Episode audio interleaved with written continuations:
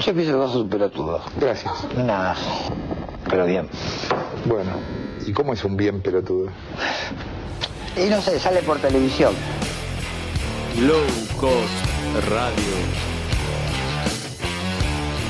Tenemos que tratar de no robar por lo menos dos años en este país.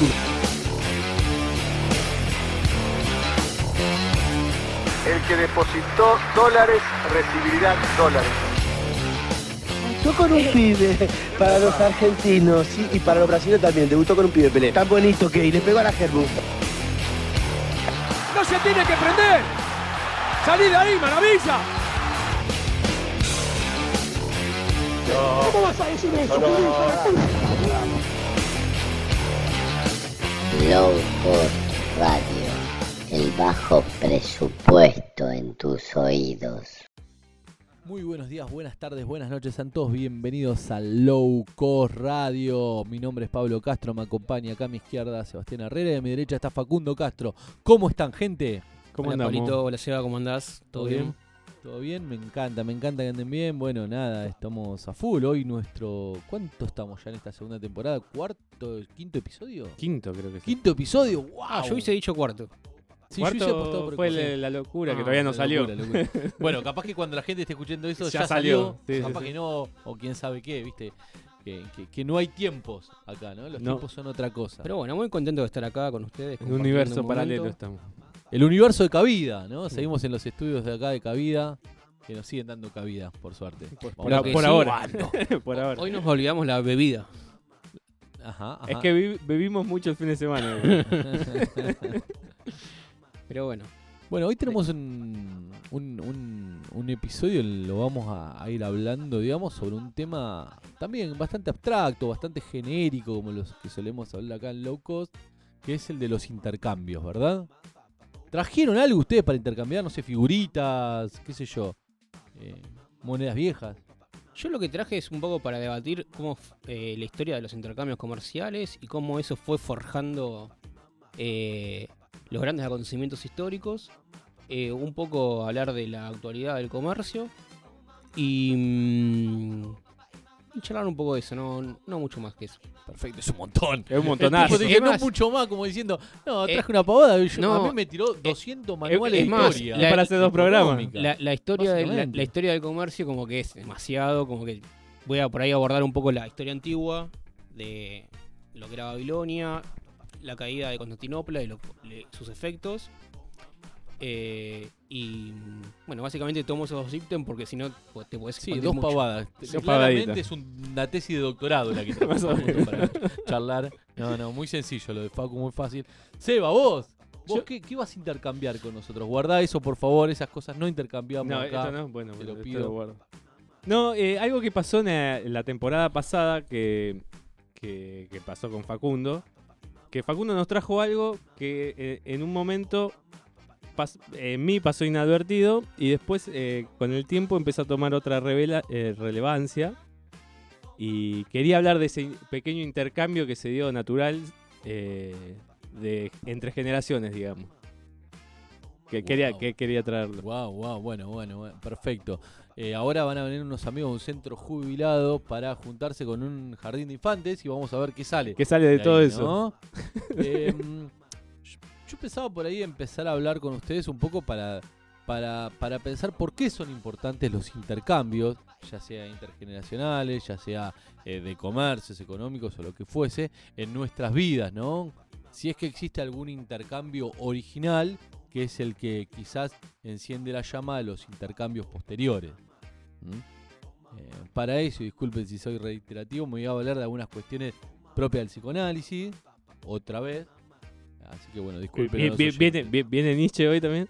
No, no sabemos, no sabemos. Eh, creo que estaba varado, no, no llegó porque era el, el pasajero 602. Uh. Entonces lle- llegaron, dejaban entrar hasta 600. Hasta 600. en, el aeropuerto, así que bueno, lamentablemente quedó varado, bollando quién sabe en qué lugar. Y al limbo. Sí, esta pregunta de, de si hay un intercambio original me llevó a pensar, ¿no? ¿Qué es lo, ¿Cuál será el intercambio más propio en nuestras vidas? ¿no? El, el más, el más singular, el, que, el que, el más fundamental, el que no podemos obviar desde, ninguna, desde ningún lugar. Si, si es una pregunta. No, no era, pero dale. No, pero lo tomo como una pregunta. pregunta y lo pienso. Dale. Es como dentro de la misma sociabilización del ser humano. O sea, como parte de la humanidad estar en el poder intercambiar con otras personas. Como una persona sola en una isla pierde el habla, pierde. Se transforma casi en un animal una persona que no te intercambia con otros, con otros seres humanos. Aunque sea el otro que, eh, que- que te observe, ¿no? La mirada del otro, no sé. Claro, o sea, perdón, que por ahí el- intercambio ni siquiera es un intercambio real, es un intercambio simbólico, Simbólico, claro. de saber que hay algo allá- que... Wilson. Claro. Pero bueno, esa es mi Claro. hipótesis de intercambio inicial, no Sí, sé yo qué hablas. totalmente Sí. con ustedes. Creo que, que es lo que estamos haciendo ahora. Mm. ¿no? Lo que estamos haciendo ahora creo que es el intercambio principal y fundamental que, que bueno, que, que nos, no- nos puede ayudar a, a pensar cualquier otro tipo de intercambio.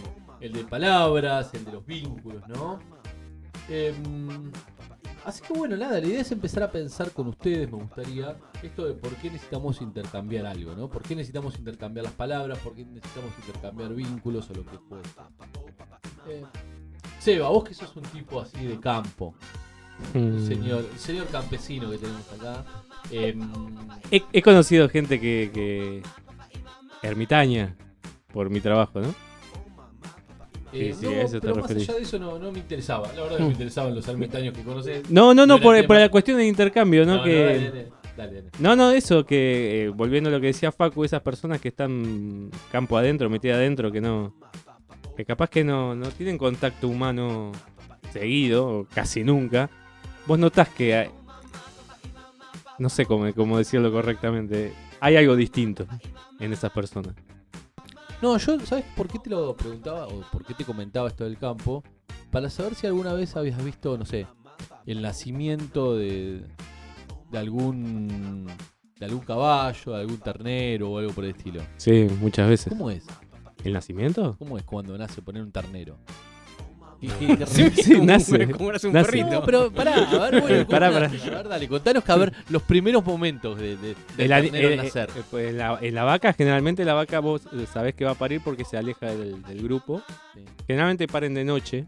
eh, pero hay, hay partos que se retrasan, no hay partos que, que, viste cómo son los partos. Llegan en el momento y vos estás ahí, o está trancado y tenés que ayudar. Porque, eh, no sé, mi actividad eh, es como que el humano interfiere en la naturaleza. Esa vaca en estado silvestre moriría, ¿no? Eh, pero nada, es, es muy similar a, a ¿Y cualquier qué pasa mamífero. con el ternero?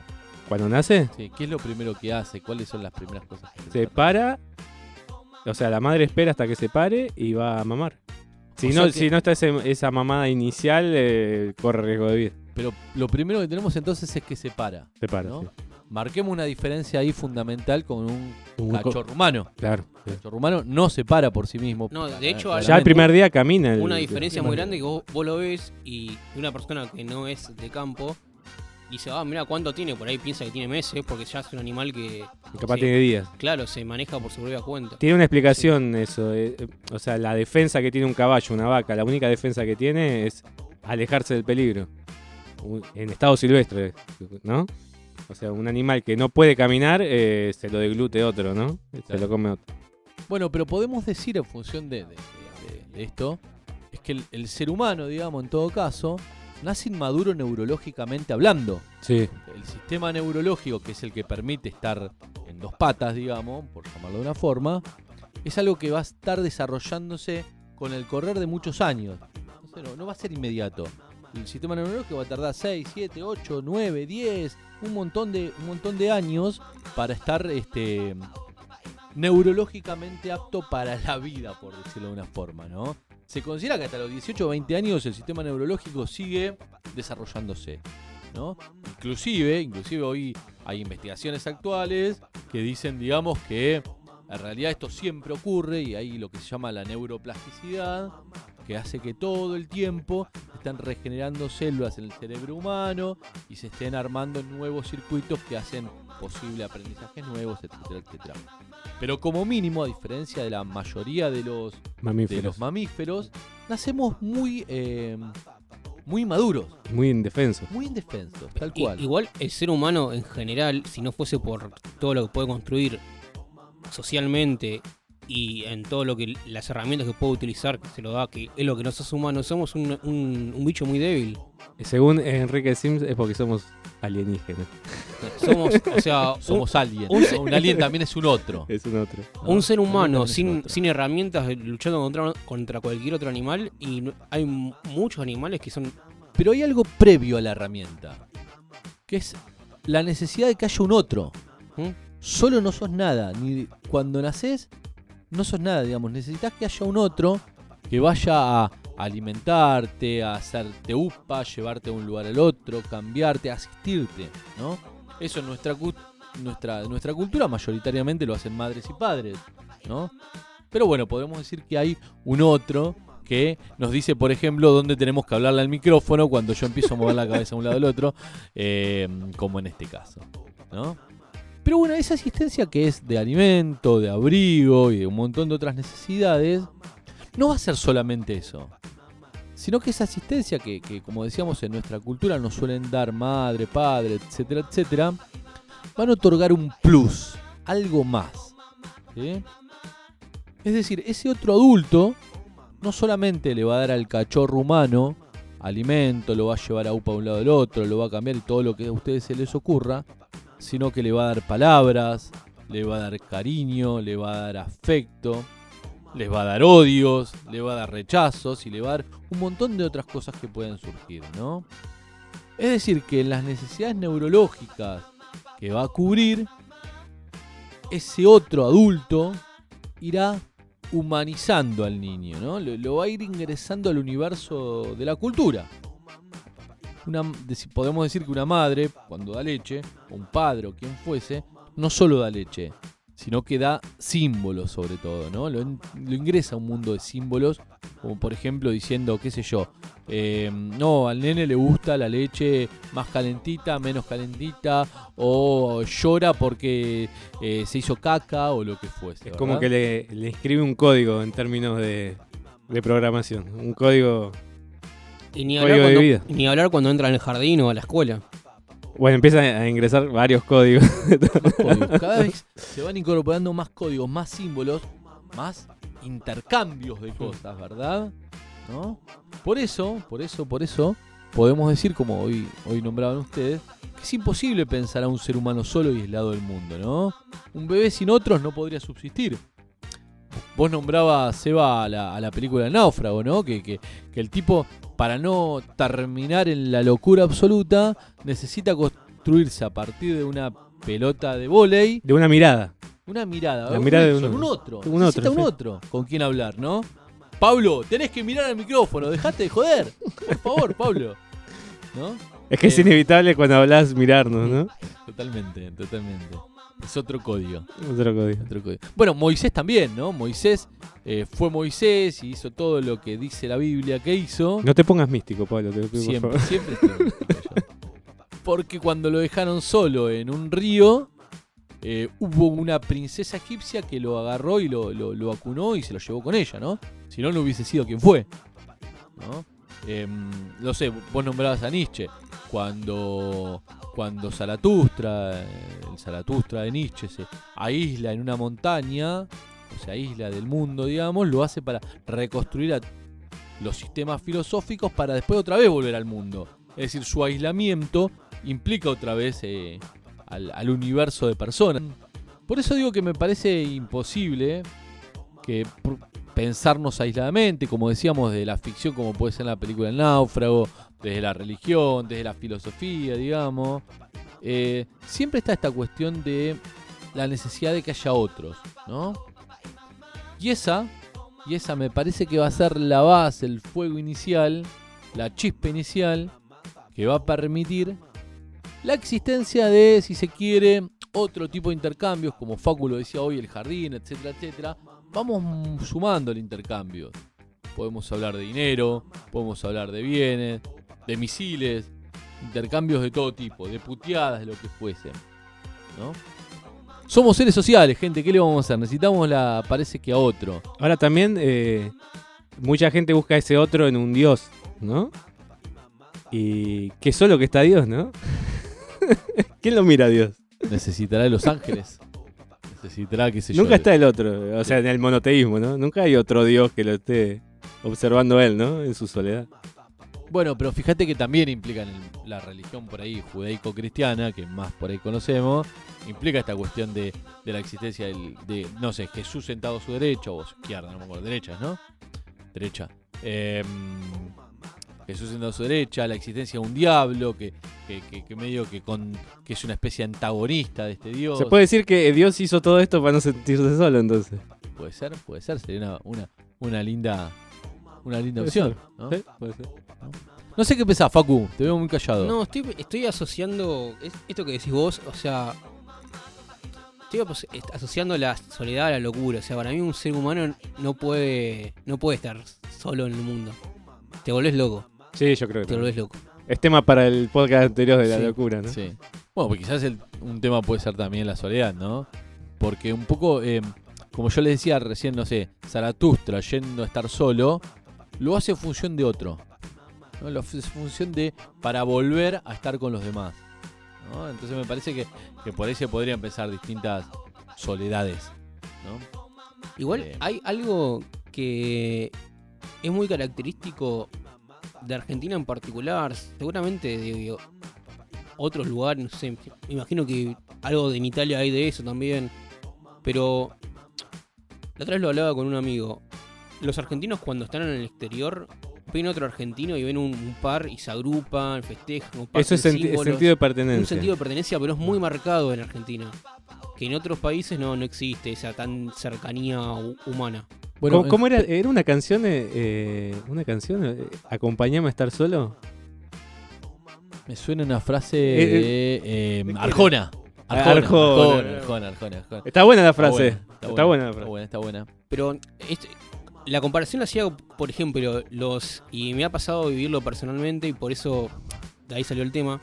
Es que, por ejemplo, los venezolanos que vienen acá a Argentina y a muchos otros países de Latinoamérica no se agrupan como se agruparían los argentinos en el exterior. De hecho, se ven hasta como competencia.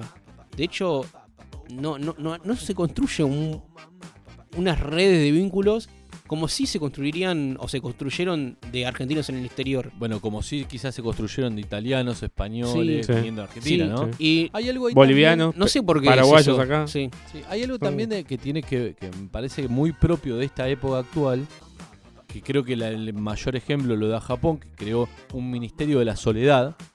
No, el no ministerio sé. de la soledad creó Japón, este, eh, creo que ahora en 2021 o 2020 o fines de 2020, con la idea de paliar eh, la soledad como una de las causas o posibles causas de eh, patologías de salud mental. Es que, es que la, la- la modernidad trajo soledad. Totalmente. Y la competencia, decía Facundo. Los modelos económicos actuales implican que el otro es alguien que te puede sacar el laburo, se puede quedar con lo tuyo, es alguien que puede entrar a tu país y, y vas a perder lo que tenés, ¿no? Eh, hay una cuestión ahí de, de- del otro como rival. Que Sí. quizás cuando vos lo nom- cuando nombramos por ahí la- las corrientes migratorias, que, que es un tema quizá en algún podcast lo veamos, eh, que se generan grupos de asociaciones o estar juntos para tratar de afrontar lo difícil que puede ser una migración, ¿no? Sí, y está, o sea, es porque excede a eso. Por ahí hay, hay otros países que dicen que son países más fríos, que están solos en inclusive, no sé, el hecho de que acá en Argentina vos puedas ir a la casa de un amigo y no tenés que avisar con 15 días de anticipación, como estábamos hablando el otro, el otro día, eh, habla de una forma de construcción social de los lazos y de cómo se generan. Y también hay países mucho más cálidos que nosotros, Sí, que nos ven a nosotros como fríos. sí, sí. Sí, sí, totalmente. Pero bueno, de eso se trata, de intercambiar, intercambiar algo, ¿no? Así que bueno, ahora vamos a ir, entonces, con, vamos a tirar alguna especie de separador publicitario. Los que pagan No. el espacio, ¿no? Los que pagan el espacio, los que garpan, los que hacen esto, esta, esta magia radial o podcastera posible. Em, nada, y después Seba, bueno, nos vas a traer un poco de lo tuyo. A ver este intercambio generacional a dónde nos conduce. Intercambio cultural. Intercambio cultural. A mí me, me genera muchas intrigas. Ahora ponemos Nicky Jam y. y Ya, sabes por dónde viene. No, por lo musical, porque, o sea, Sí, sí, es, es por el ejemplo, el, otro día, hablar. el, el otro día vos ponías unos temas que yo nunca los había escuchado en mi vida. Y yo te hablaba, uh, me colgué con, viendo la serie de Nicky Jam. Y vos sí, ¿quién es? De eso, de, de eso y un poquito más. Sí. Vamos Eso a y un tanda. poquito más. Esto es Locos Radio, estamos en un especial sobre intercambios.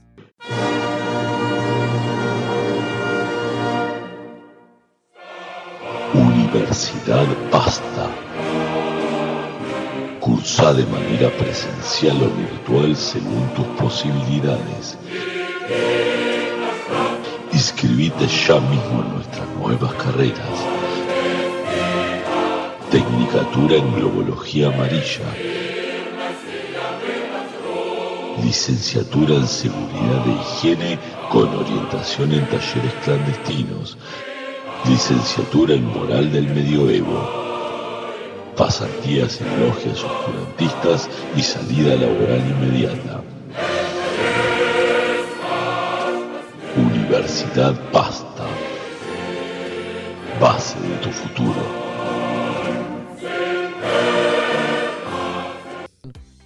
Bueno, seguimos acá en Locos Radio, en los estudios de Cabida, disfrutando un, un lindo día, ¿no? Un hermoso- Momento ameno. Un momento menos, tal cual. De intercambio que vale la pena. El señor Sebastián Herrera, Facu, nos dijo que nos iba a traer una especie de intercambio, no sé, cultural, dijo él, generacional. Vaya a saber hacia dónde no- nos lleva este hombre, ¿no? ¿A dónde va? ¿A dónde va este señor? Vamos a ver. ¿Qué pensás, Facu, de lo que No, nos va a estoy traer? pensando vos? en nada que ver. Está en otra. Porque siempre no. Y estoy pensando hablando de intercambio. Me acordaba de la secundaria cuando que comprábamos por 4.50 la media pizza y con 50 centavos juntábamos cada uno, éramos 5 y comprábamos una coca de botella de vidrio y que tomábamos, tomábamos todos el pico. Dos pesos. que sí, valía Valía 2.50 peso. y tomábamos todo el pico y nadie quería tomar Lo último. lo último. Bueno, nada de eso hoy es posible. No, eso ni sí, valor, claro. ni tomar del pico. Hoy sería digamos, ¿no? imposible, pero nosotros pensábamos como que solamente había intercambio de fluidos cuando tomábamos el final. Y no a lo largo de todo el, el transcurso del hecho de tomar compartiendo Claro, el pero es la como botella. compartir el mate. El mate, hay un intercambio de fluidos constante. Hermoso, Totalmente. hermoso. Totalmente. Es como transarte a alguien. Vos pensás que Sí. eh, con el que estás compartiendo el mate te lo estás transando en realidad. Y encima to- tomás- compartís mate con gente desconocida. No, qué feo cuando el mate está lavado. Decís, "Oh, Es que ¿quién más transó acá? Fuera de ¿no? Argentina ¿No? es un- lo- nos ven y dicen hacen arcada cuando compartimos.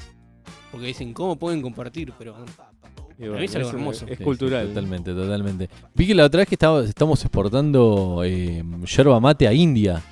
Y los Que- indios nos están Los comprando están- sí, todo cual, culturalmente. cual. Ahora son fanáticos de la selección argentina. Yo, yo creo que se merece un, la selección hacer tour por sudeste asiático. Sí, totalmente. Sí. Totalmente, totalmente. India y Bangladesh. Aparte, es que me ya, parece, ya ¿no de- arrancaron ahí? ¿Jugaron un partido en la India? No sé. Vamos ahí, ya de paso vamos ahí, dejamos a, a lo Guillermo Moreno en, en el Congo. ¿Dónde era? En el Congo. Angola. Angola, Angola. Algo así, llevabas a la selección y vas ahí vendiendo cositas. Tal cual. Hola, soy Leo Messi. Te traje una vaca. traje bistecs. bueno, no sé qué, la intercambiar con creo, nosotros, bueno. Sebastián. Por favor. Eh, en la temporada pasada, ¿qué pasó? ¿Pasaron dos años? Ponele. No me acuerdo qué Pasaron cosas. Pasaron cosas. Hubo Una pandemia en el medio. Me acuerdo de un capítulo que no sé de, de qué iba el capítulo, pero Facu nos trae para que reaccionemos, que creo que está en YouTube. Sí. Ah, pará, que tenemos un canal de YouTube Tenemos un nosotros. canal de YouTube. Abandonado. Abandonadísimo, tal cual. ¿Cómo se busca eso, Facu? Si alguien de los que nos está escuchando. Es re difícil porque somos, tenemos menos seguidores que. No, pero no digas. eh. No te tires abajo. Facu tiene la autoestima muy baja. No, no, es que realmente es Pará, que alguna vez nos saludó un bro, alguien de, Costa el no- Rica el o nombre en yo, YouTube Nicaragua. y no sale. Bueno, búsquenos, Pero qué sé yo, lo- Locos low Radio. car- low Después radio. lo vamos, a, lo vamos a buscar y lo vamos a pegar, ¿sabes dónde? En la, en la No, página de Facebook. No sale. Bueno, pero en ese, en ese capítulo, eh, ¿te acordás que eh, Facu que hicimos una reacción a unos temas que vos habías traído? Sí, Hola Mina, XD. De Catriel y Paco Moroso. Sí, Del género trap. sí. Y me acuerdo que unos días antes nos habíamos juntado, no sé por qué, en la casa de Pablo y nos hiciste ver eh, el, la canción de Woz, El Canguro. Sí. Claro, yo totalmente ajeno a todo eso. La verdad que el trap lo, lo- sabía que existía, pero nunca había escuchado nada, ¿no? Y después, en el capítulo anterior, con esta cuestión de, de que yo traje este, este- este disco de Iron Maiden, como que, se, como que lo volví a resignificar porque En ese momento yo no, no le di mucha pelota, o sea, nos cagamos de risa del video en sí, pero después quedaron lo- las canciones como resonando en la cabeza, ¿no? Las canciones que vos habías traído y la de, y la de vos. Entonces, se armó algo interesante porque en la canción de vos, él en, en un momento de la letra eh, dice, eh, dice, fíjate de qué lado de la mecha te encontrás, que es de, una canción de Los Redondos. Esta cuestión de, del traspaso generacional cultural, muchas veces uno se pregunta dónde está, dónde está la contracultura, ¿no? Que es la que, se, la que en el después se vuelve cultura. El rock fue la contracultura. Y hoy eh, encendés la tele y te venden un yogur con una canción de Led Zeppelin o de Deep Purple, ¿no? Como que el capitalismo necesita esta, esta, esta cuestión masiva del, del consumidor. Entonces, donde algo ya se vuelve masivo es como que lo copta. Pero siempre hay una contracultura que nace. Y contracultura es una palabra muy. Es, como un término muy, muy, muy, muy poderoso. De esto que va a ser la cultura en el mañana, ¿no? Y a mí, me- eh, estos temas que vos trajiste me empezaron a perturbar la cabeza porque los, quería entender. O sea, lo primero que hice fue tratar de entender qué estaban haciendo, ¿viste? Y, en sus canciones, aparte de, alusión a los redondos, hay alusiones a David Bowie, Nicolino Loche. eh, si bien hablan de, su mundo, o sea, de su, cotidianidad, lo hacen de una manera donde la, cuestión cultural no, no hay un quiebre. ¿Me entendés? Como que toman la posta de lo que ya se hizo. En algún momento, no sé, no sé, eh, Pablo, cuando éramos jóvenes, yo qué sé, Sumo era contracultural, Contracultural. Los Redondos, Hermética. Era, eran, Pero ya había un rock que pertenecía a la cultura en los 90. Sí. Ya había un rock, Eran digamos, no era lo mismo Calamaro que O en Soda Los Stereo, Redondos. ¿no? O Soda Stereo, tal cual. Sí, sí. Que no, no, no le quita calidad musical a ninguno de los dos.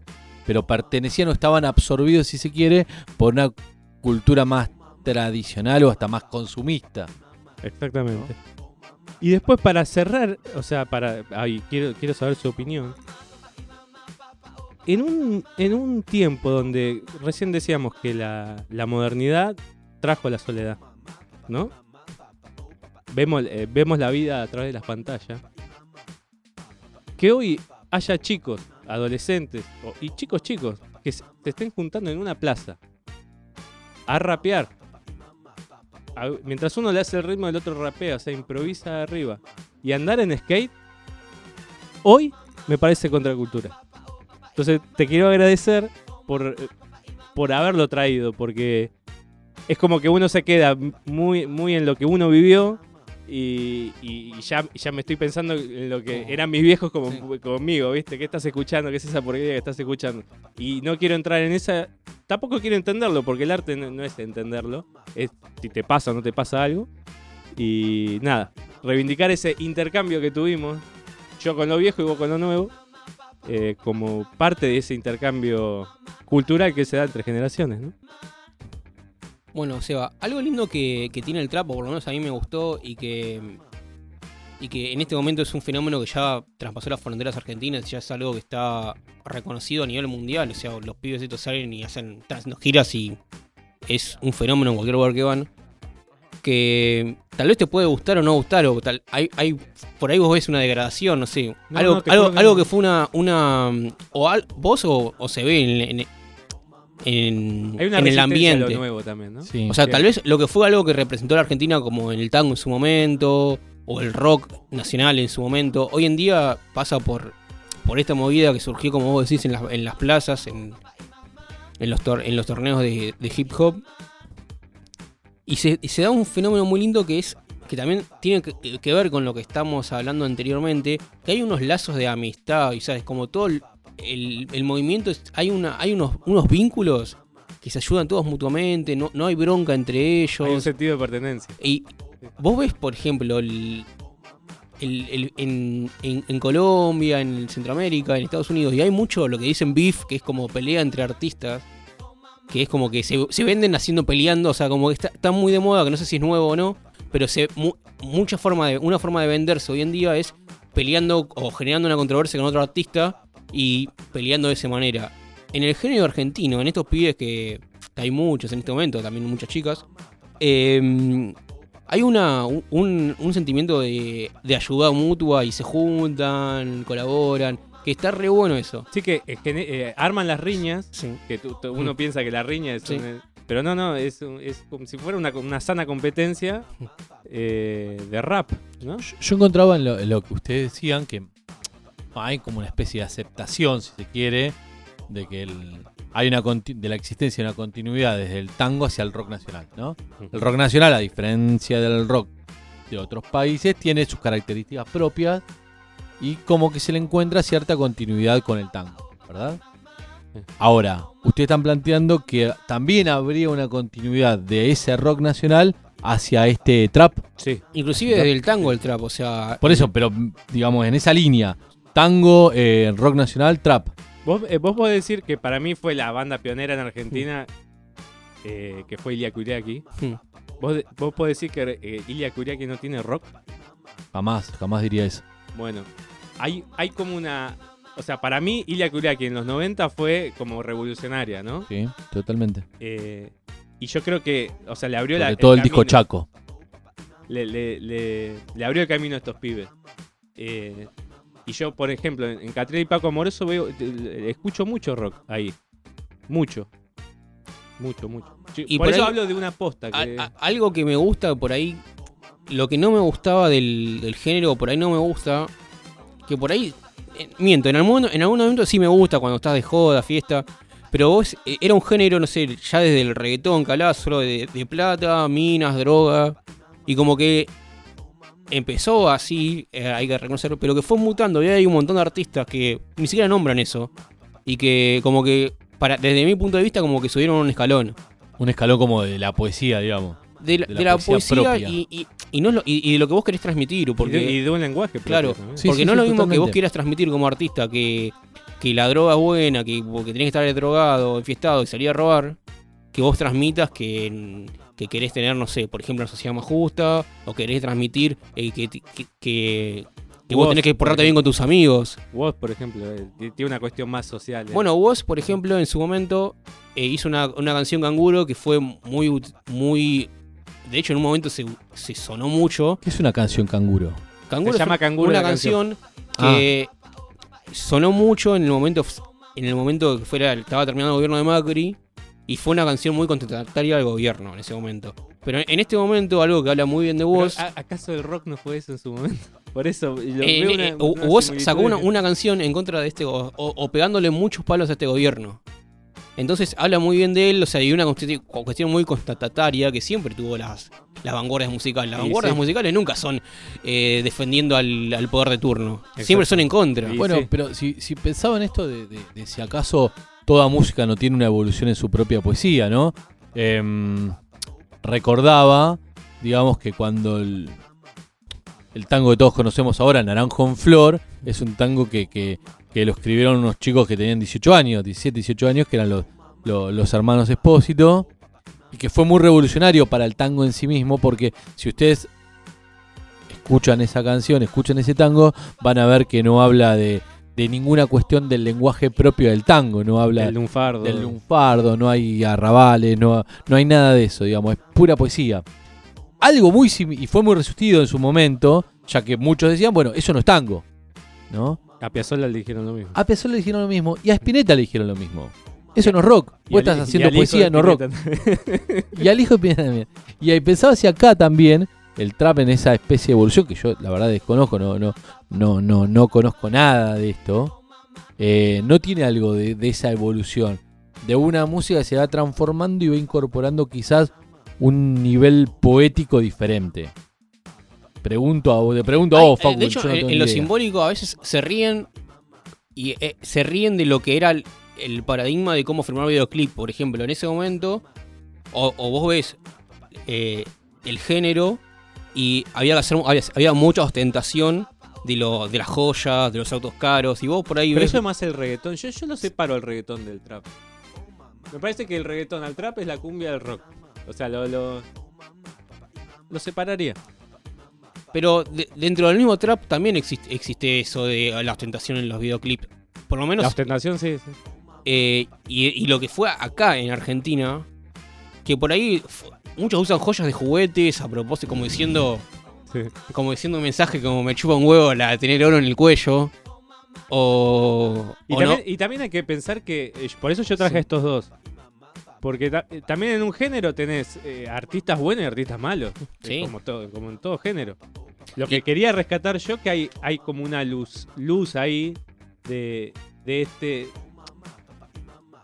De que muchas veces con ese eslogan del rock a muertos eh, se decía como que ya está, se terminó todo. Y no, no se termina nada. Siempre va, va a haber un lugar nuevo que va a surgir y, y va a ser el estandarte y voz de, de- las nuevas generaciones. Y también hay algo disruptivo cuando, cuando, cuando nace un género que es. Que, Es resistido que genera rechazo, porque Sí, o sea, vos obvio. no lo entendés. No, Tu- no, tu no lo entendés. tu- tu no- oído musical no- está programado No. para eso, ¿entendés? De hecho, por ejemplo, no, no- muchas veces vos no, no, no entendés ni lo que dicen. Deforman el lenguaje. Pero eso es muy bueno que lo hagan. ¿Eso no es arte? De Es formar, arte, sí, es arte. de formar el lenguaje, digamos. Si uno agarra la, la- no sé, los clásicos de la literatura, van a ver que no respetaron los cánones de lo que hoy representaría, por ejemplo, la, la, la, qué sé yo, la Real Academia Española. ¿no? Em, Bueno, el mismo lunfardo, no, no era una Sí, totalmente. De hecho, eh, recuerdo alguna vez Cortázar decía algo así como que, que a él le traducen un cuento y bueno, lo traduce, lo, lo revisa, se lo van a revisar y claro, estaba gramaticalmente perfecto, era la traducción ideal, pero sin embargo había perdido lugar donde las La palabras esencia. incorrectas que él adrede quería poner para mantener, si se quiere, una poesía en, en ese relato que estaba teniendo, ¿no? Como que el arte no necesariamente se amolda o, to- o- o no es amoldable al 100% a los cánones propios de lo que es el lenguaje. Hay algo que- hoy en día que no sé si está bien o mal. Puede ser que esté bien, no lo sé. Pero hoy en día, para pegarla, vos ves grandes de estos artistas cantan mal. O sea, nuestro amigo el autotune es una herramienta que permite que gente que realmente canta mal sean artistas internacionales. bueno. Que por ahí en otro momento no sé si era posible no, eso. Pero eh, ¿te acuerdas que una vez hablamos de una entrevista que le hicieron en Vorterix a, a Catriel y Paco Mm. Moroso? Que ahí es donde yo les presté más atención porque cuando vimos la entrevista, los dos se pusieron a cantar a capela sobre una pista como si estuvieran en la plaza. Y la verdad que sonaba igual que el disco. No, es que ellos cantan, Cantan muy bien. O sea, y Catriel, que eh, yo me acuerdo de haberlo visto en Match Music hace 10 años atrás en, en un programa que se llamaba Match Music Urbano, no sé qué. O sea, el flaco la viene, la viene remando, pero hace, hace, hace de larga data. O sea, no, es- no es gente, o sea, por más que. Y, y esto me convence aún más. No es gente que no sabe de música, no es gente improvisada, que la hay. Hay gente que se pone un autotune en una computadora y se pone a cantar. Y existe.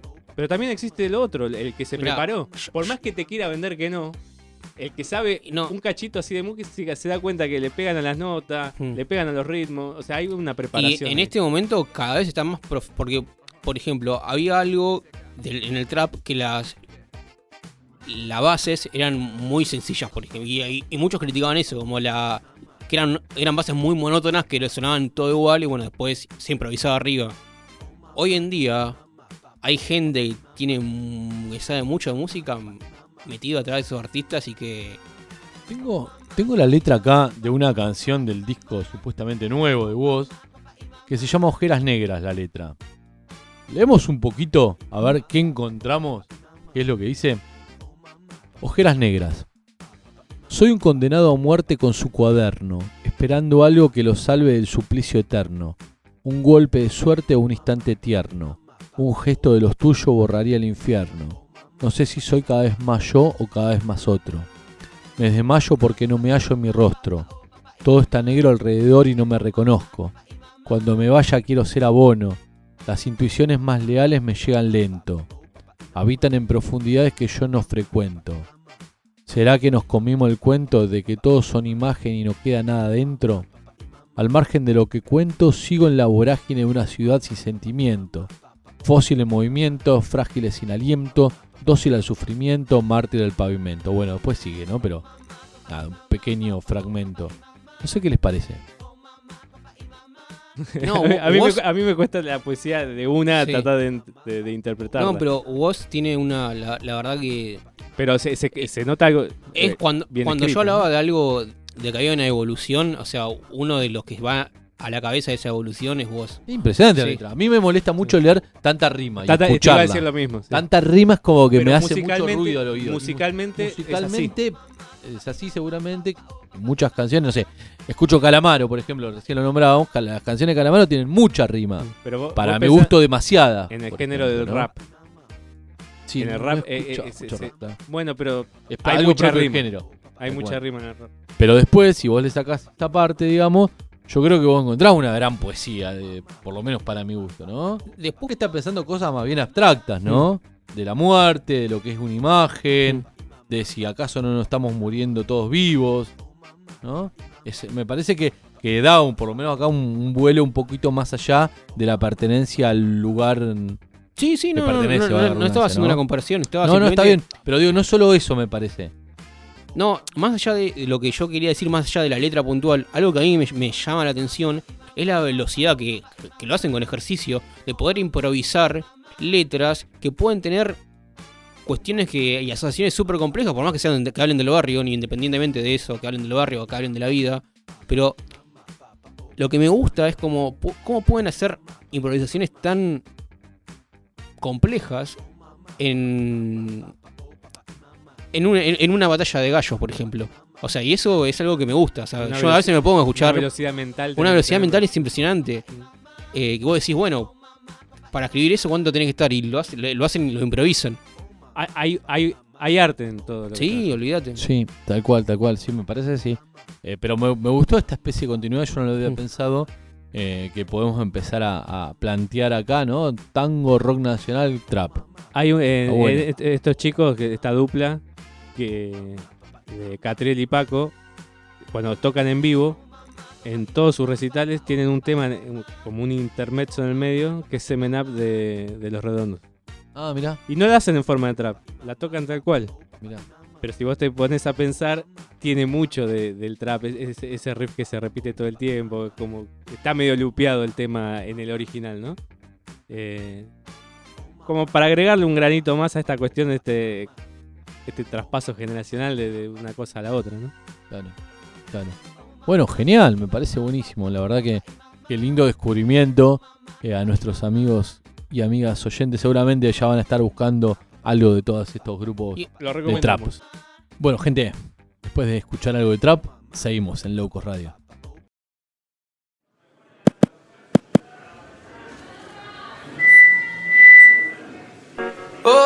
No voy a salir, voy a quedarme en la nube donde nadie sube. No vengas a molestar, dicen que está todo mal. Bueno, yo más que bien acá y no te pienso ni mirar, ciego. Vamos, repriman la mierda que tienen guardada en el pecho. Traigan y callen esto estar deshecho, parece siempre derecho. Cállenlo, cédenlo, que haga lo que quiera, pero sáquenlo. Y cállenlo, cédenlo, que haga lo que quiera, pero sáquenlo. Ey, háganme caso, o no tienen claro que soy el rey. Háganme caso que soy la ley. Dame mi blister, mi party 100. De canguro, golpe duro. No podemos parar con esto, negro, te lo juro. Traje cianuro pa' meterle en el trago. Cinco minutos acá y ya estamos cansando estragos. Un mago nos quiere hacer desaparecer. Pero esta plaga rara nunca para de crecer. Somos de los pocos locos que andan buscando placer. Y aunque quieran vernos rotos, nos damos abrazos a torcer. No para de toser, trabajando 12 horas. Cobra dos monedas al mes pa' mantener cuatro personas. Y no hable de meritocracia, me da gracia, no me jodas. Que sin oportunidades esa mierda no funciona. Y no, no hace falta gente que labure más. Hace falta que con menos se pueda vivir en paz. Mándale no te perdás. Acordate dónde estás, fíjate siempre de qué lado de la mecha te encontrás. Dice what up, esto pega como coca. La gente baila loca, que el cuello se disloca. La droga en los dedos que vaya de boca en boca. Sentí como te choca esa vaina, subió la nota. Salto como una pulga, empezó la purga. Todo fresco como un purga, ni quedé. Otra vez con sed, entre fiebres y migraña. Vuelvo a soñar con un viejo en el medio de una montaña. Me miró y me dijo de la vida nadie se salva. Y eso de la juventud es solo una actitud del alma que virtud extraña. Ahora me quema las entrañas. Mi mejor conversación la tuve ayer con una araña. No sé qué hora es, ni me interesa. Acá siempre son 4 y 20 y estamos de la cabeza con simpleza. Birra barata y mala en lata, mala planta santa esa. La que calma el cuerpo y te lo desestresa. El judo está de fiesta, el culo se te tensa. Entiendo que te molesta, la empatía te cuesta. Cantamos nueve de protesta porque preguntamos bien y nadie nos dio una respuesta. Se creen dueños, salgan del medio. Lo digo en serio, fuera la chuta que meten al barrio,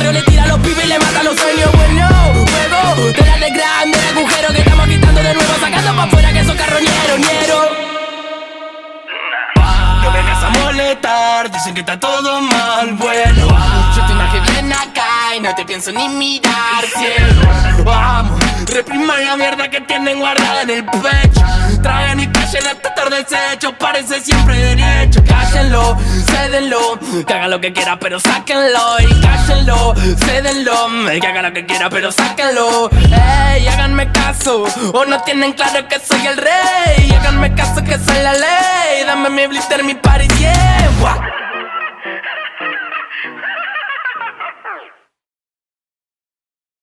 Estás escuchando Low Cost Radio. Bueno, gente, acabamos de escuchar el canguro del trapero Woz. Lo que acabamos de escuchar. Y ahora en este bloque, Pacu nos va a hablar un poco de, de intercambios comerciales. Bueno, voy a hablar algo que lo, lo traigo mucho a lo que decía Pablo porque que Pablo nombraba esto de cuándo era el, cuál era el primer intercambio. Es difícil encontrar en cuál fue el, primer intercambio comercial porque hay data de intercambios comerciales desde cuando el humano fue humano. O sea, hay comercio desde antes que hay, de- desde antes que la escritura, desde mucho antes de la escritura. Eh, fue el comercio la, la herramienta que tuvo el ser humano para transformarse, para construir una comunidad. Porque podías. No existía el- el- el- ni siquiera el concepto de dinero, es un concepto nuevo, pero mediante la, la utilización del trueque, que, que fue el- la, la primera forma de intercambio comercial, podías obtener los bienes que no, que no, que Que vos no producías. que no producías. Eh, en y, y eso fue lo que posibilitó la, la construcción de ciudades, el, avance tecnológico de, de poder importar eh, herramientas, eh, porque es impresionante cómo el influjo de personas y las personas, las ideas, es lo que hace evolucionar la humanidad. Cada conocimiento. Claro. De una tribu a otra. No, no, no que es una sepa hacer una, Claro. un arco y flecha y la otra una pala. no- es solamente comprar y vender cosas, es cómo las personas fluyen y cómo fluyen las ideas también. Entonces es muy, muy interesante ver eso, cómo fueron los, los primeros eh, intercambios que, que hay que hay registro que es en la en los códigos de Hammurabi, que ahí se fue, se reglamentó la era un código comercial y civil y, y podés ver un montón de reglamentaciones que ya tenían milenios, o sea, ya tenían miles de años de instrumentarse, pero ahí podés ver ya el primer desarrollo avanzado de lo que era la regulación estatal sobre el comercio. Que es un concepto que Ya- ya- ya regulado. super es algo súper moderno que suena, pero no tiene nada de nuevo. Bueno, y entonces las, las tribus que se empezaron a sentar ahí en lo que era el, el, el Éufrates, en la- lo que es hoy Irán, Irak, y después lo que fue Egipto, que ahí fueron como los las primeras civilizaciones que tuvimos más avanzadas. eh, vos vas a, a- las, arqueología y se encuentran bienes de lugares totalmente, lugares de cualquier lado del mundo, o sea, cosas asiáticas, de África. Es impresionante cómo... ¿Cómo llegaban ahí? ¿Por viajeros? que Ah, intercambiaban se cosas. intercambiaban mercancías, ¿Qué, o sea... qué era lo que se regulaba? ¿Hay tener registro de qué, qué- En- qué decían esos códigos? El código, ejemplo? pero hasta cosas muy detalladas. Por ejemplo, acá tengo, mira, justo lo, lo- qué bueno que lo preguntás. Em, no sé, te puedo leer párrafos como los ítems. eh. Transgresiones de robo y hurto, reivindicación de muebles, derechos y deberes que tenían los oficiales, los gregarios y los vasallos, arrendamientos y régimen de fondos rústicos, donación y pago de alquiler de casas. Perdón mi ignorancia. Esto es antes de Cristo. Sí. Está bien. Esto es antes de Cristo y antes, Antes de los 10 mandamientos, digamos. Sí, esto que aproximadamente 1750 antes de Cristo. Apa. Uf. Un poquito antes. Tal cual, tal cual. Pero encontrás cosas muy que. Bueno, ofensas de padres, adopción y sustitución de niños, hasta cómo estaba reglamentado. O sea, es un código súper avanzado. y ese eh, código, lo, digamos, lo reglamentaba quién, eh, quién, quién? el, el- Estado, imagino. Claro, o sea, era, era la forma que, que tenía el Estado, el, el- el rey, Sí. de, de aplicar la ley. O sea, era el código. Era como era nuestro código civil y Claro. nuestro código comercial. E- Eso es eh, lo que sería Egipto, ¿no? No, eso era lo que era Babilonia. Babilonia. Eh, que de hecho están en los códigos porque estaban tallados en piedra. Yo me acuerdo que vos habías dicho en un programa viejo que era lo, lo que iba a durar para siempre. Todavía y bueno, gracias a eso tenemos el acceso al código de Hammurabi, que es La muy piedra, largo. la piedra dura más que el pendrive. Sépanlo. buen dato. buen Tiene, a ver, son dentro del código hay 282 leyes 282 leyes. Sí. Wow, que reglamentan todos los estilos de vida. wow. Eh, O pero sea, bueno, perdón sí. que me pregunte, ¿no? Pero me parece un tema recontra interesante. Pensaba, ¿no? Lo que sería antes ese código comercial. Digamos, ¿no? Sería un. No sé, sería muy La- heavy. la mayoría de estas cosas ya estaban instituidas culturalmente. O sea, Claro. mm, porque por ejemplo, a- a- el Le- arrendamiento. Leyes, leyes naturales. Claro, el arrendamiento est- estaba regulado en, por el código de Hammurabi, pero el arrendamiento no se sabe cuándo empezaron a arrendarse cosas. Es Eh, un alquiler. Un alquiler, exacto. ¿Cuándo se empezaron a, a- a arrendar cosas?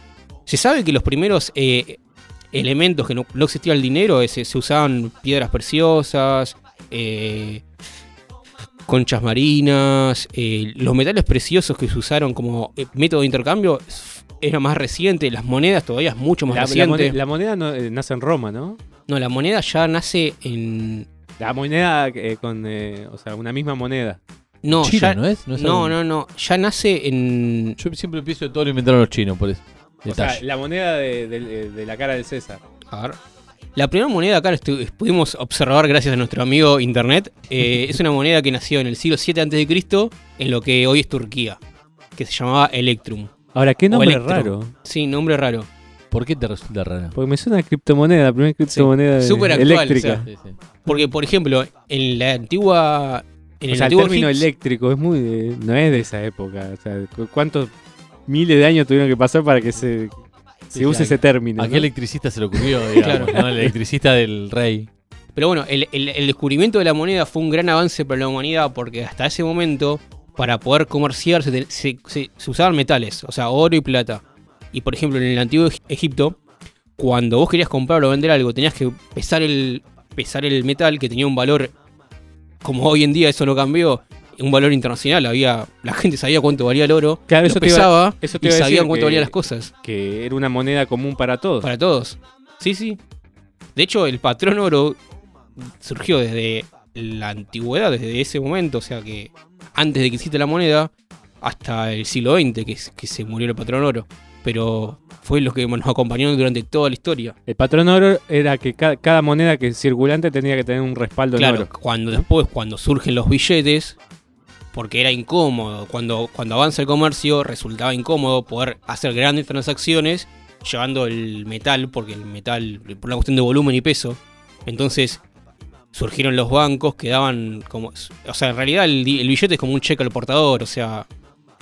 Vos te- estaba asegurado que vos tenías tal cantidad de oro en la reserva de cada banco.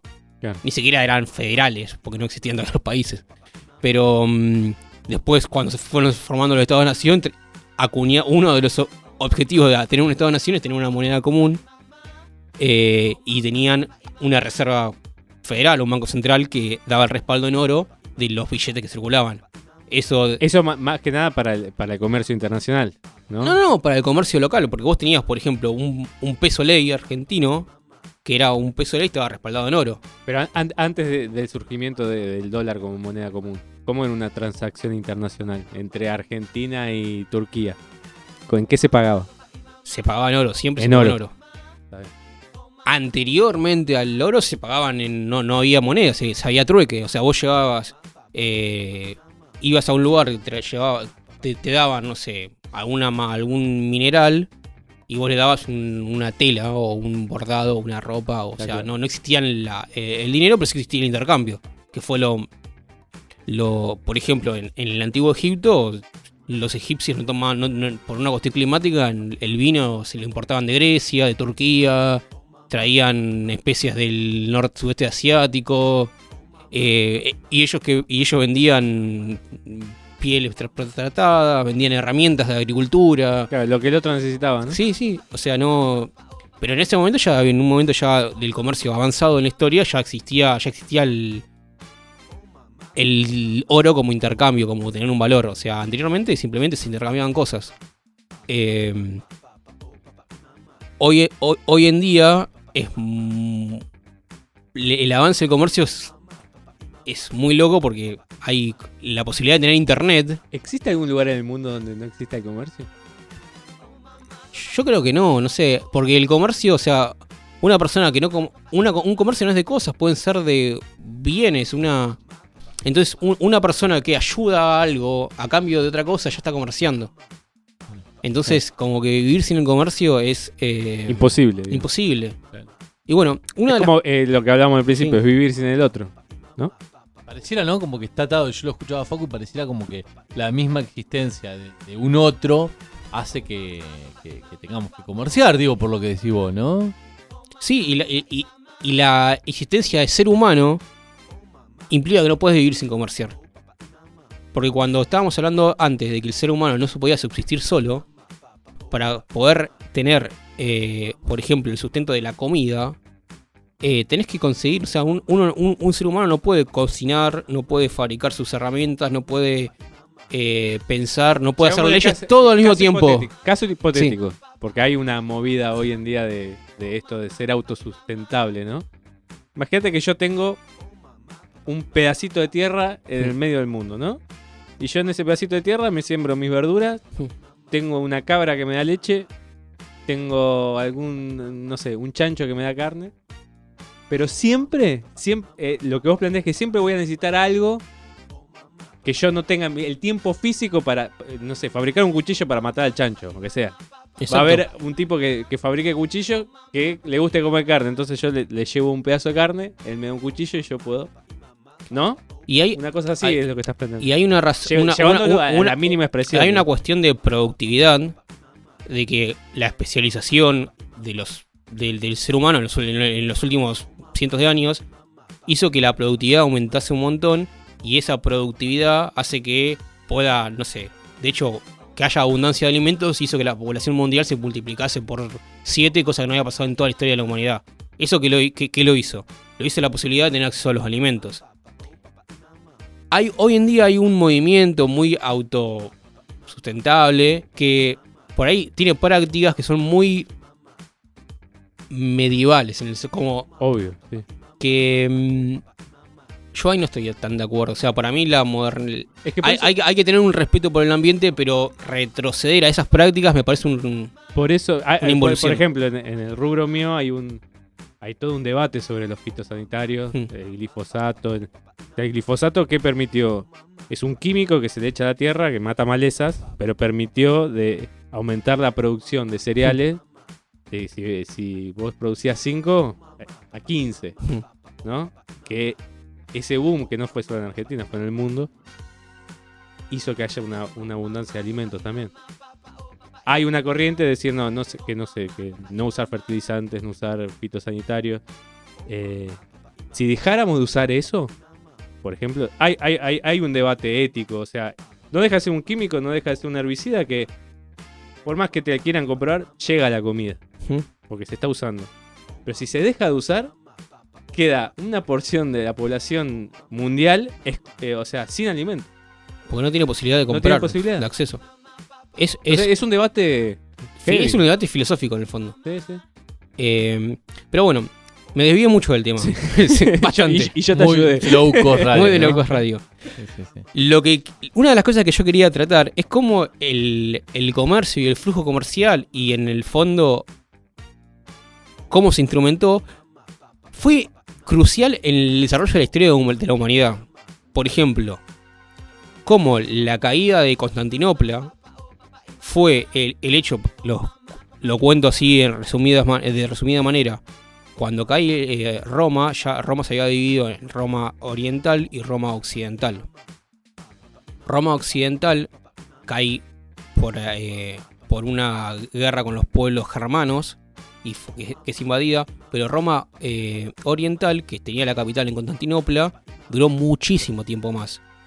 Y ese control romano, que era con capital en Constantinopla, posibilitaba el flujo comercial entre Europa y Asia. Todo lo que era la ruta de las especies, todo el comercio continental entre Europa y Asia pasaba en el fondo por el. Si lo ves por una cuestión lógica, ves un mapa y está en el medio, pasaba por Constantinopla. Cuando cae Constantinopla, lo que fue después el Imperio Turco Otomano cortó las rutas comerciales y eso obligó a que la única forma de co- seguir comerciando con Asia era buscar otro camino. Que eso fue lo que terminó posibilitando el descubrimiento de América, o por lo menos el descubrimiento de la Europa de, de América. Me parece interesante, digamos, para pensar eh, cómo, cómo nuestras cabezas se van estructurando, nuestras formas de ver el mundo, nuestras maneras de ser, nuestra, nuestro todo, por cosas que a veces no nos damos cuenta, ¿no? De cosas que están circulando implícitas, como decíamos hoy, no sé, eh, no sé, un músico de trap que, que tiene que, que uno escucha, si querés, una influencia tanguera y capaz que el tipo ni se da cuenta de eso. Bueno, acá también hay algo de esto que dice Facu, ¿no? Que capaz que, que somos quienes somos por algo que, que no nos dimos cuenta, como puede ser la- el flujo comercial en el cual, no sé, en el mundo en el cual estamos viviendo, ¿no? No sé, Seba, ¿vos qué opinás del tema? Sí, es- es como que es todo parte del mismo código, cómo nos, nos- se nos va inscribiendo el código en la cabeza. Sí, ah, yo creo, creo que sí, que el comercio es, es, es inherente al ser humano. O sea, mientras existan dos humanos en el planeta, van a comerciar. Ah. Eh, porque también es una forma de, de civilización, ¿no? De estructuración, de, de eso, de, de intercambio. Y me quedaba pensando en esto que decía Facu, ¿no? Desde el principio, parece del comienzo, está esta disputa entre el comercio tiene que ser absolutamente libre o necesita una regulación que, no sé, que, que- que establezca ciertos... qué El yo. gran, el gran Antonio Escotado escribió un libro que se llama Los enemigos del comercio. Es un libro, no sé, de miles de páginas donde él fundamenta en, en- a lo largo de toda la historia de, la raza humana, donde se quiso regular el comercio, automáticamente trajo pobreza.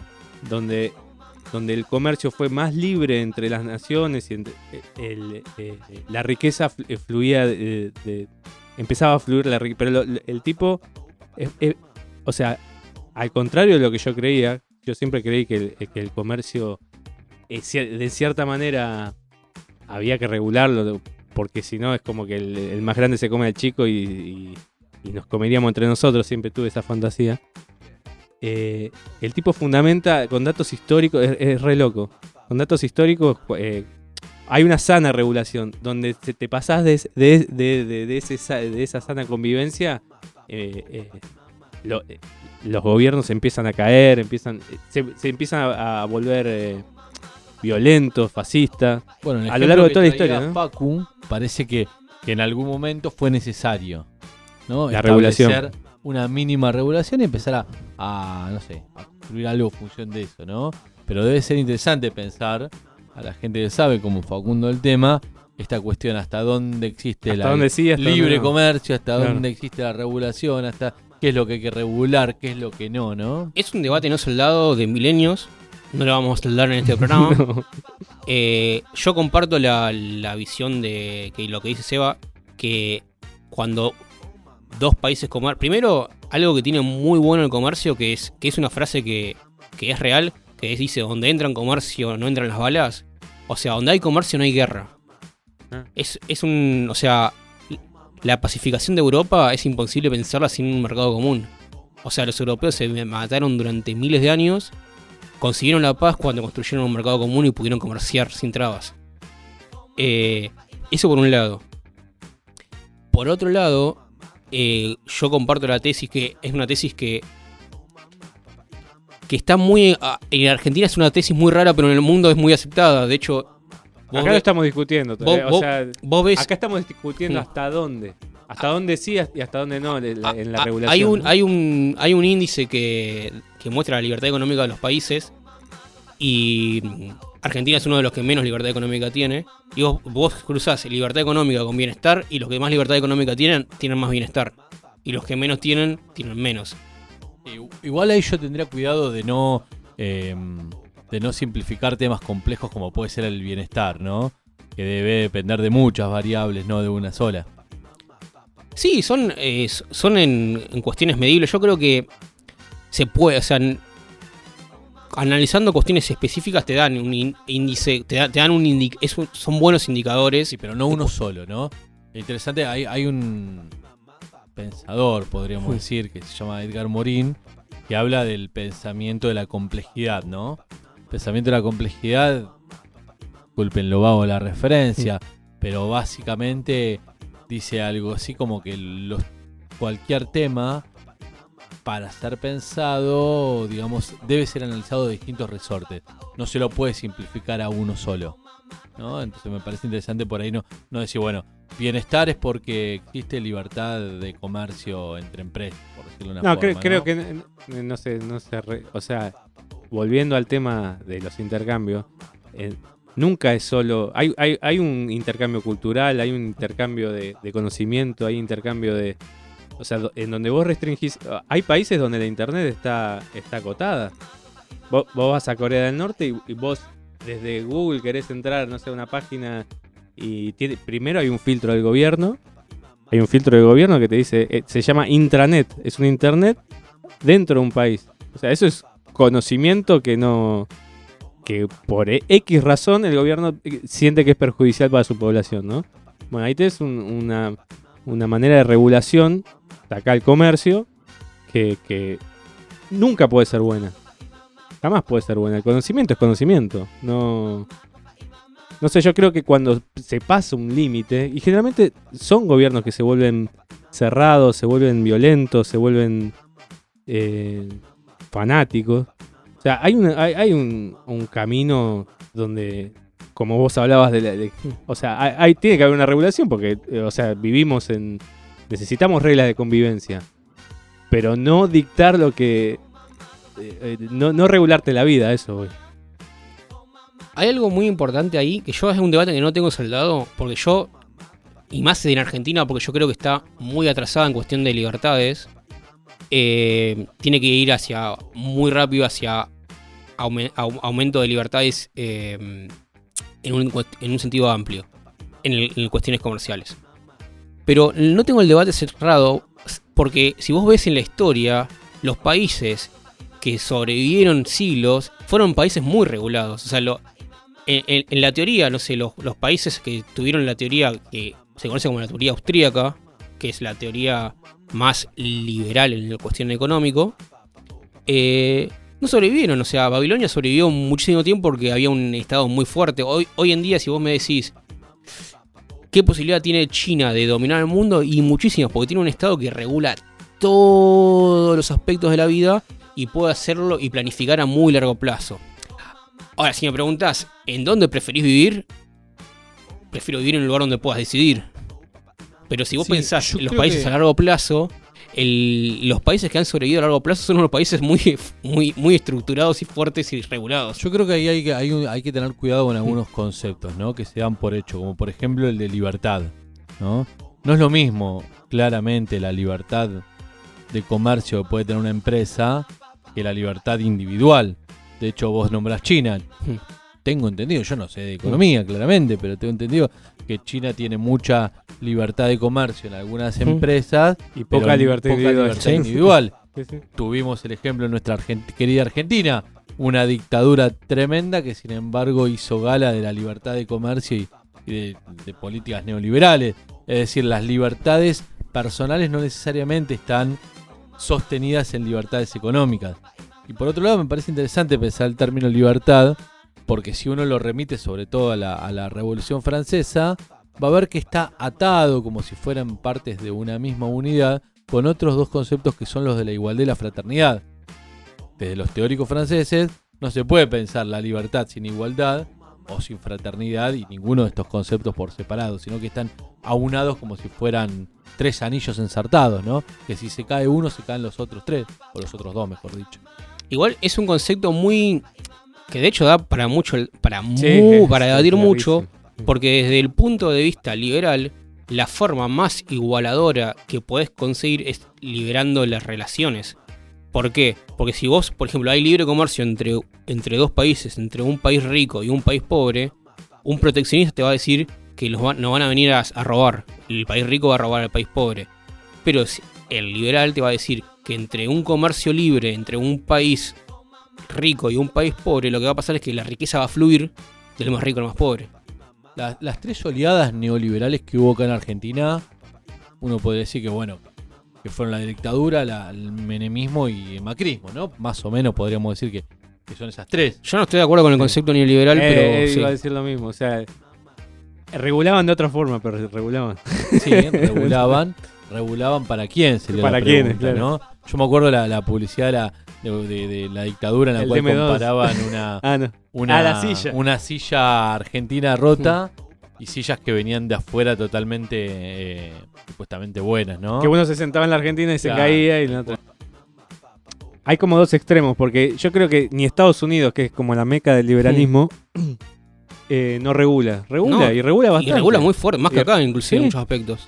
No- no- me parece que como que los extremos, eh, o sea, la, la vida extremadamente regulada, que, puede- que- que hoy pre- re- representa China, o sea, le dicen hasta cuántos hijos tener, al liberalismo medio mentiroso de Estados Unidos, que, que pregona un liberalismo para los de afuera, pero para adentro no, no es tan liberal como parece, creo que hay un camino en el medio, que es esto que vos traías, de ciertas reglas de convivencia donde, donde respete esa, esa cuestión humana, natural, una ley natural de, de que si estamos acá compartimos algo, eh, comerciamos algo, y no, no irnos a los extremos, porque creo que, que estamos acá, o sea, vos le vas a traer ejemplo de extremo, él te va a traer ejemplo de extremo, y los dos tienen razón, porque son Sí. extremos. Sí, sí.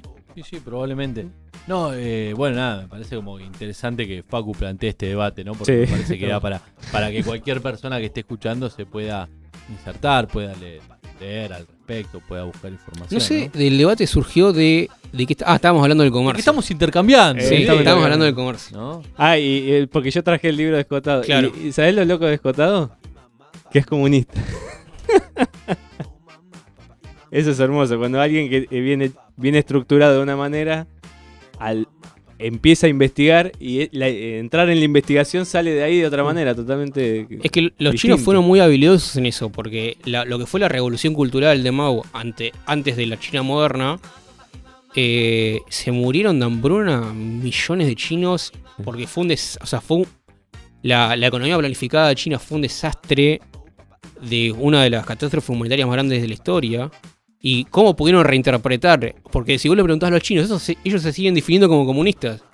Pero cómo pudieron reinterpretar lo que vendría a ser el capitalismo y adaptarlo a, lo que le convenía a ellos, es impresionante, porque la revolución de la China moderna no tuvo parangón en la historia de la humanidad. O sea, es mucho más grande que la, revolución industrial de, de Inglaterra eh, en el siglo XIX. Es mucho más grande. Así que, bueno, es un tema súper interesante. Bueno, genial, genial. Eh, bueno, hemos ido por distintos lugares, ¿no? Yo, yo me quedo con esta cuestión que me parece que hemos dado vuelta de cómo nos constituimos en función de, o sea, nos constituimos en quienes somos en función de cosas que desconocemos, ¿no? Puede ser a veces eh, el otro que nos cuida, que nos acaricia, que nos da afecto, puede, mm, puede ser la, la, la mano invisible del mercado, regulándonos la vida, puede ser un código de comercial que alguien escribe por ahí, ¿no? Eh, bueno, una vez lo nombramos, el, escritor Michel Foucault habla de la biopolítica, ¿no? De cómo la, estas cuestiones de las que estamos hablando, cuestiones políticas, digamos, nos diseñan hasta los cuerpos, nos diseñan la vida, ¿no? Que nos demos cuenta. Me parece que, que algo de todo eso hemos hablado hoy, ¿no? Señores y señoras, Yo quiero. nos va eh, a decir algo Sebastián Herrera. Sí, quiero terminar con eh, dejando un tema musical. Aniversario de la muerte de, de Facundo Cabral, que compuso un tema que se llama Me gusta la gente simple y creo que tiene algo que ver con esto de los intercambios y, y los dejo con un párrafo de, de- de esta canción que dice, me gusta la gente simple, que se levanta temprano, porque hay que limpiar la calle, pintar el frente del mercado, bajar del camión la fruta, repartir los telegramas, servir el café, la sopa, pescar, embolsar la papa. Cortar el árbol preciso para hacer una guitarra, con la que un día el cantor caminará por la patria contando a la gente simple que sin ella no hay nada. Clap, clap, clap, clap, aplausos. Genial. Nos dejó todos en silencio. Bueno, gente, esto fue el Loco Radio. Facu, algo para cerrar. Les recordamos que nos pueden escuchar todos los domingos que subimos el episodio a aproximadamente las 7 de la tarde. Eh, así que bueno. Siete de la tarde de Argentina. 7 de la tarde de deseamos a todos Argentina. nuestros oyentes internacionales. Meridiano. Pero asumimos que nuestros oyentes son inteligentes y saben te calcular la diferencia horaria mundial.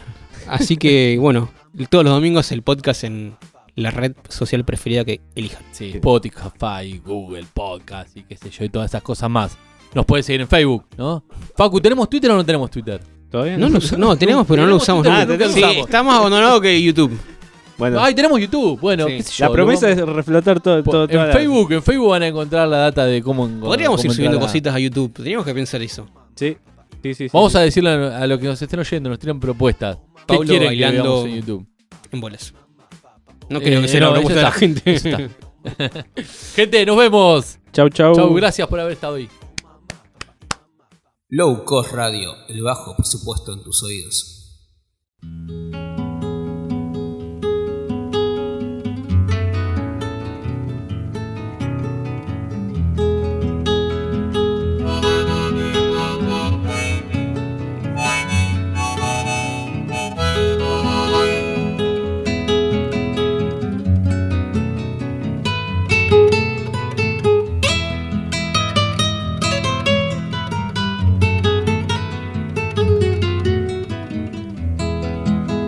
Me gusta la gente simple, aunque yo soy complicado. La gente de casa pobre y corazón millonario.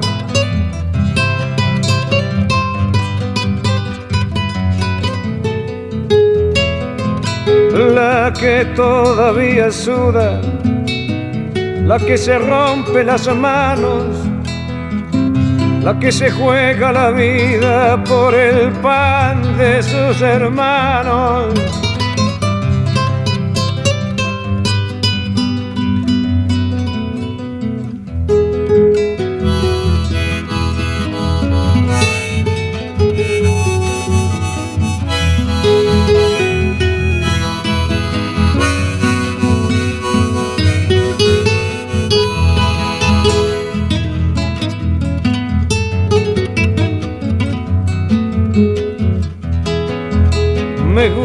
Gusta la gente simple que al vino le llama vino, la que al pan le llama pan y enemigo al enemigo.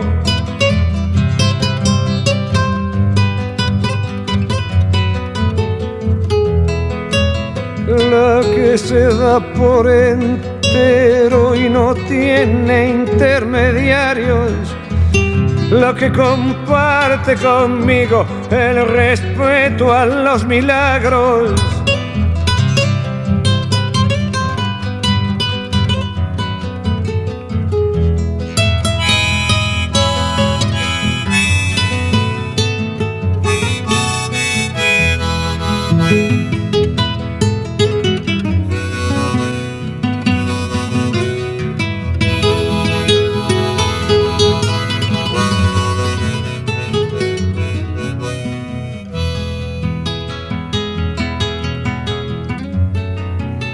Me gusta la gente simple que se levanta temprano, porque hay que limpiar la calle, pintar el frente al mercado, bajar del camión la fruta, repartir los telegramas, servir el café, la sopa, pescar, embolsar la papa, cortar el árbol preciso para hacer una guitarra con la que un día el cantor caminará por la patria, contando a la gente simple que sin ella no hay nada, ni siquiera la milonga que en el mundo me declara.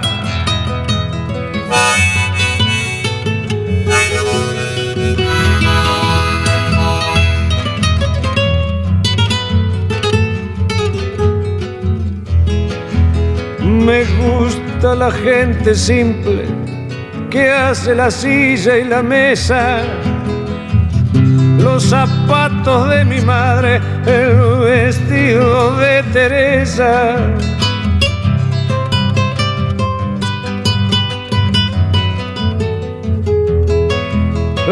La que ríe fácilmente, la que fácilmente llora, la que inocente confía que un día cambien las cosas.